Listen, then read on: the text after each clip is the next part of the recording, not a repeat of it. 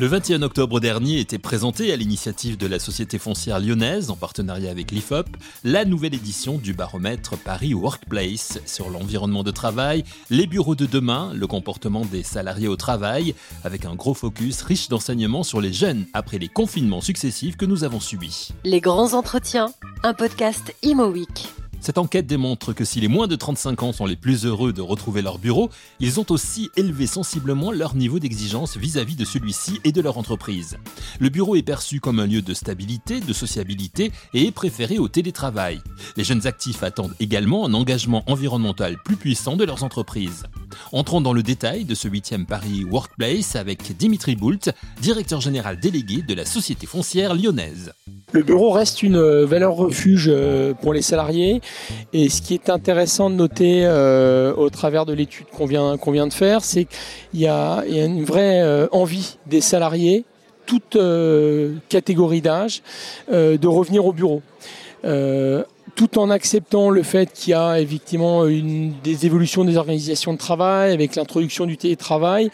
Euh, mais le télétravail n'a pas du tout signé euh, la mort du bureau, bien au contraire. Et c'est encore plus vrai euh, chez les jeunes salariés, c'est-à-dire à moins, ceux qui ont moins de 35 ans, pour lesquels à 70% ils souhaitent revenir au bureau. Comment vous l'expliquez ça? Pourquoi ce sont les jeunes qui souhaitent plutôt revenir au, bureau? Est-ce que c'est le fait d'avoir été confinés dans des appartements souvent parce qu'ils sont plus jeunes, donc euh, moins grands? Effectivement, je pense qu'il y, a deux phénomènes. Le premier, c'est celui que vous mentionnez. C'est souvent euh, ces jeunes qui ont plus souffert hein, de l'isolement, hein, puisqu'ils sont 34% euh, à nous dire qu'ils ont souffert de cet isolement pendant ces périodes de confinement successifs. Hein, on peut imaginer qu'ils sont logés dans des appartements plus petits, donc plus, plus avec moins d'espace. Première mais pas seulement. Le deuxième élément qui est très intéressant, euh, c'est qu'il y a un, désir, un, réel désir euh, de, lien social, une envie de revivre du lien social.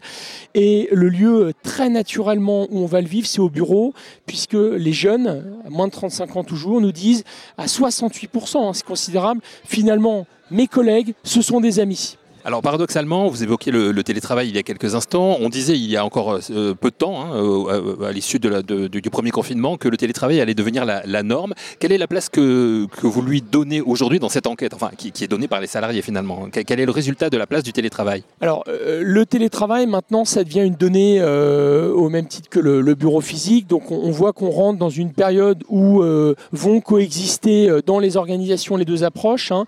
les salariés souhaitent vivre euh, une partie de leur temps en télétravail, 2,1 hein, jours. En moyenne, c'est 2,3 jours. Donc déjà, vous voyez que les, jeunes salariés sont en demande, mais moins en demande que leurs aînés. Pour autant, euh, le bureau physique doit répondre à d'autres types euh, de problématiques, notamment la problématique de l'intelligence collective, le fait que la culture d'entreprise va se nourrir du collectif, le fait que tout le monde a expérimenté aussi les limites du télétravail, qui peut générer une forme d'isolement nous, on l'avait euh, identifié dans une étude précédente. On avait fait une étude spécifiquement sur le télétravail. Donc nous, notre euh, conviction, c'est que les deux formes finalement vont coexister ensemble et les entreprises vont euh, dans cette direction. Alors l'entreprise, les salariés montrent qu'ils sont attachés à leur, à leur entreprise. C'est peut-être aussi parce que pendant la, crise, ils ont eu peur de, de, perdre leur emploi. Mais est-ce que c'est aussi euh, du fait que les, entreprises aujourd'hui en font plus pour le bien-être de leurs salariés? Tout à fait. L'entreprise reste une valeur refuge. Et ce qui est intéressant, c'est de voir que le lien s'est pas distendu entre l'employeur et l'employé l'entreprise et les salariés, c'est plutôt le contraire. Euh, le lien, malgré la crise, c'est plutôt renforcé avec une conviction qu'ont les salariés, c'est que euh, leur entreprise contribue à leur bien-être et travaille dans ce sens. Euh, et c'est là d'ailleurs où les bureaux peuvent jouer un rôle fondamental dans la capacité à générer du bien-être. Il, y a, un vrai, il y a un vrai besoin qu'expriment les salariés de vivre plus de bien-être.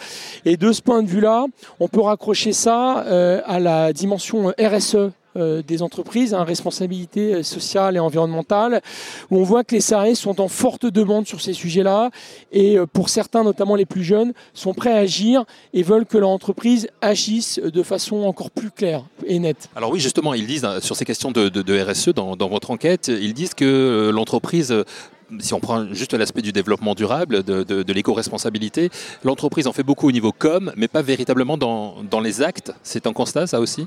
Le jugement n'est pas aussi sévère. C'est-à-dire qu'effectivement, euh, les, salariés nous disent euh, on est beaucoup plus sensible sur ces sujets-là euh, par rapport à il y a 10 ans. Donc il y a, des, dynamiques en œuvre extrêmement puissantes avec des actions qui sont mises en œuvre par les entreprises en ce sens.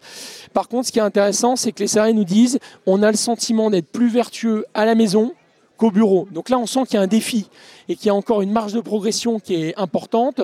Pour certains, ça relève encore trop du discours. Et euh, les salariés nous disent, nous, on veut être dans les actes. Et notamment les jeunes salariés qui sont prêts à prendre euh, en main ces sujets-là et à accompagner euh, la transformation des entreprises sur ces, sur ces questions-là.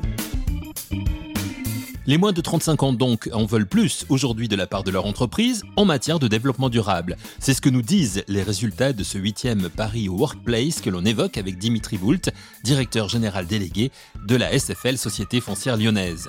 Justement par rapport à ces jeunes et à leurs demandes, comme nous l'indique cette enquête du Paris Workplace réalisée en collaboration avec l'IFOP, quand, comme Dimitri Boult, on est un manager depuis plusieurs années, est-ce que pour ces jeunes collaborateurs, il s'agit d'adopter une nouvelle manière de manager?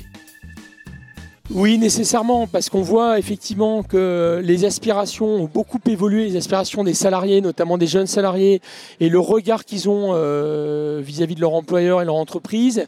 Nous, on a la chance en plus d'être dans une industrie très appliquée, puisque nous, on fabrique des bureaux, donc ces questions-là, on les vit, elles nous animent depuis plus de dix ans, avec une difficulté, c'est l'inertie. C'est-à-dire quand on fabrique une opération, il faut essayer de se poser la question de savoir dans cinq ans, au moment où elle va sortir, comment sera le marché, comment seront les aspirations.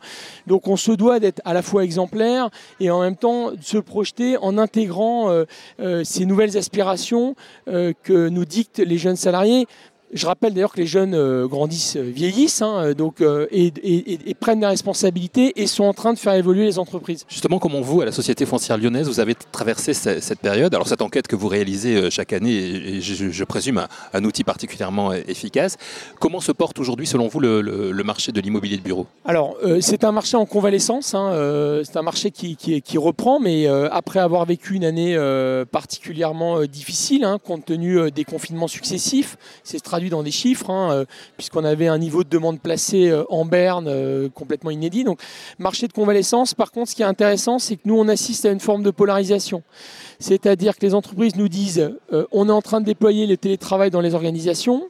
Ça peut se traduire par un peu moins de mètres carrés consommés, mais par contre on veut des meilleurs mètres carrés. On veut des mètres carrés plus centraux, donc on veut des bâtiments qui sont euh, qui véhiculent plus euh, des valeurs environnementales, des valeurs d'inclusion, euh, des, des, bâtiments qui soient extrêmement attractifs. et là, nous, notre défi, c'est d'accompagner cette transformation-là sur un territoire comme celui de Paris, puisque nous, on est très, très, très investis sur le territoire parisien avec une difficulté quand même, c'est le fait que euh, de notre point de vue, il n'y a pas assez de matière. C'est-à-dire qu'on aimerait essayer de trouver de, nouvelles opérations pour pouvoir accompagner la transformation. Donc on ne voit pas du tout la fin du bureau, mais on voit une évolution du bureau euh, qui n'est plus simplement euh, le lieu de la production, euh, mais qui devient le lieu de l'incarnation de l'entreprise, le lieu, euh, un, bâtiment manifeste, qui, qui, va finalement traduire les valeurs que l'entreprise veut déployer, euh, notamment dans le cadre de sa responsabilité sociale et environnementale. Ça, c'est très clair. Ce sont des questions qui, étaient, qui existaient hein, déjà avant la, avant la crise sanitaire, mais est-ce que cette crise les a déployées? Elle les a accélérées. La, crise, en fait, n'a pas, n'a pas créé de, rupture réellement sur ces sujets-là, c'est plutôt euh, un révélateur.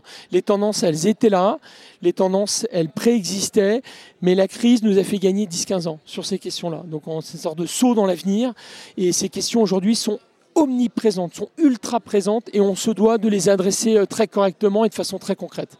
Et en même temps, c'est un booster, hein, j'imagine. Donc, euh, en, guise de conclusion, quels sont les, euh, comment vous vous, projetez, euh, vous en tant que dirigeant, comment vous vous projetez par rapport à, cet avenir du, bureau, vous, vous, personnellement peut-être, et, au sein de, de la SFL c'est un fantastique challenge euh, qui s'ouvre à nous. C'est, comme vous le dites, un fantastique euh, booster. Donc, euh, nous, on est très excités par les défis colossaux qui s'ouvrent à nous, puisque notre finalement responsabilité, c'est de fabriquer les bureaux de demain. Et les bureaux de demain, on le voit, c'est un couteau suisse. Ce doit être un lieu désirable, ce doit être des lieux inclusifs, des lieux très vertueux avec beaucoup d'espace extérieur, des lieux qui donnent envie. Donc vous voyez que la, tâche est, immense, mais en même temps très excitante parce qu'on sait que le bâtiment euh, doit prendre sa, part de responsabilité dans euh, les sujets de transition écologique, d'inclusion, d'intégration et de rapport à la ville et à l'urbanité. L'immobilier de bureau, donc, en pleine crise actuellement, doit se réinventer. C'est le constat de cette enquête annuelle, ce huitième Paris Workplace proposé par la SFL, la Société foncière lyonnaise, en partenariat avec l'IFOP. Merci à Dimitri Boult, directeur général délégué de la Société foncière lyonnaise, pour son éclairage. À la présentation de ce huitième Paris Workplace, plusieurs personnalités parisiennes étaient présentes, parmi elles l'architecte Nicolas Lenné. Nicolas Lenné nous explique ce qu'il a retenu des résultats de l'enquête il y a une véritable appétence pour le bureau, pour le lieu du bureau, et peut-être avec, euh, euh, suite à cette crise, euh, des envies qui sont accentuées par rapport à la dynamique qui préexistait, sur l'envie de venir y vivre une expérience et de rencontrer les autres, parce qu'aujourd'hui on peut, on peut travailler à son bureau chez soi euh, sur son ordinateur et quand on, va dans un, lieu euh, de l'entreprise, eh on veut, on veut rencontrer ses collègues, on veut travailler en équipe. Et, ça demande, je pense, une nouvelle configuration de, bâtiments plus ouverts, euh, plus propices aux rencontres, euh, où on n'est pas seul à, sa table de travail, mais où on vit une expérience collective. Alors, ce sont des choses que vous aviez déjà anticipées avant la crise, euh, crise sanitaire. Hein, on le voit puisqu'on avait eu le plaisir de vous avoir au, micro de, de ImoWeek, de, ces euh, grands entretiens en podcast à l'occasion de la présentation d'Arboretum, qui est en chantier actuellement à, Nanterre. Ce sont des choses que vous aviez anticipées, mais est-ce qu'aujourd'hui, par rapport à, à tout cela, justement, est-ce qu'il n'y a pas une accélération des choses? Ce qui se passe, je pense, c'est que on a euh, ce qui était euh, vécu comme, un, comme une expérimentation, comme une demande spéciale, est devenu la norme. Et donc, euh, euh, aujourd'hui, les, thèmes sur lesquels euh, je travaille euh, sur ces expérimentations depuis plusieurs années, bah, c'est devenu quelque chose de, de, disons, d'entrer dans les mœurs et je, m'en réjouis parce que je pense que ça va vers, des bâtiments qui sont plus, plus intéressants pour leurs usagers et, aussi qui s'adapteront mieux aux, changements futurs qui vont très vite. L'espace, hein, ça, c'est quelque chose que, vous défendez depuis, euh, depuis longtemps, l'espace extérieur euh, au, bureau.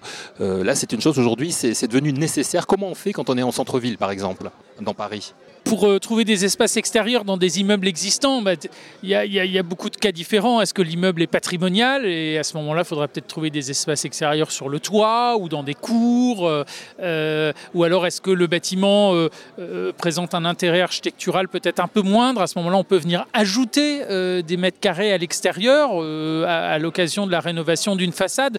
Ce sont des questions qui voilà, qui sont euh, au coup par coup, mais c'est une demande générale à laquelle il faut arriver à, répondre en tout cas. Vous réfléchissez beaucoup hein, au bâtiment de, demain. Est-ce que, est que ça vous fait changer un petit peu la donne? Est-ce que ça vous donne d'autres perspectives? Je pense que les architectes ont un grand rôle à jouer, et d'ailleurs les, maîtres d'ouvrage s'en rendent compte. On, a des solutions à leur apporter euh, sur la double question actuelle. La première, c'est euh, les changements euh, de demande des utilisateurs, euh, comment est-ce qu'on travaille aujourd'hui. Puis la deuxième, c'est l'adaptation au changement climatique euh, qui arrive, voilà, qui est une question prégnante et les bâtiments doivent aussi s'adapter à cette nouvelle donne.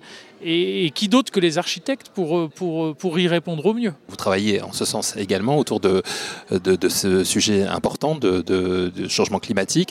Euh, le bois, je sais que vous travaillez beaucoup sur, sur le bois notamment. On, a une vraie pénurie en ce moment. Est-ce que c'est un vrai problème? Est-ce qu'il faut, il faut falloir le résoudre? Est-ce que vous avez des idées euh, par rapport à ça? C'est vrai qu'on construit de plus en plus en bois en France et je pense qu'il faut s'en réjouir. On était tout à fait à la traîne avec 5% des surfaces construites vis-à-vis de, par exemple, en Autriche, euh, plus de 30%.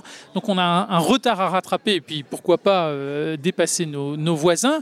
Euh, alors la, filière doit se créer en France et c'est grâce aux filières existantes en Autriche, dans des pays étrangers et en leur achetant du bois que les Français vont pouvoir investir, pouvoir construire des nouvelles usines, mieux exploiter les forêts afin de faire nos bâtiments. Donc il faut à la fois accepter d'acheter du bois à l'étranger et soutenir la structuration d'une filière. Pour terminer, un mot sur les, grands projets de Nicolas Lenné Architecture aujourd'hui, de, votre agence. Vous travaillez sur, sur quoi? On a des projets euh, assez variés. Euh, on est en train de livrer euh, l'école polytechnique sur le plateau de Saclay.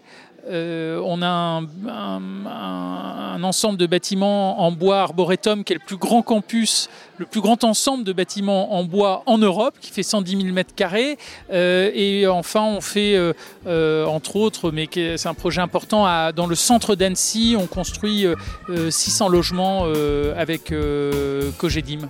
En peu de temps, l'expérimentation architecturale est devenue la norme suite aux différents confinements. C'est l'analyse de l'architecte Nicolas Lenné sur ce 8e Paris Workplace que vous trouverez en détail sur le site de ImoWeek, rubrique Bureau Actualité. Merci à Nicolas Lenné d'avoir conclu notre émission du jour. Merci à vous de l'avoir suivi. On se donne rendez-vous très vite pour un nouvel épisode de Les grands entretiens, un podcast ImoWeek.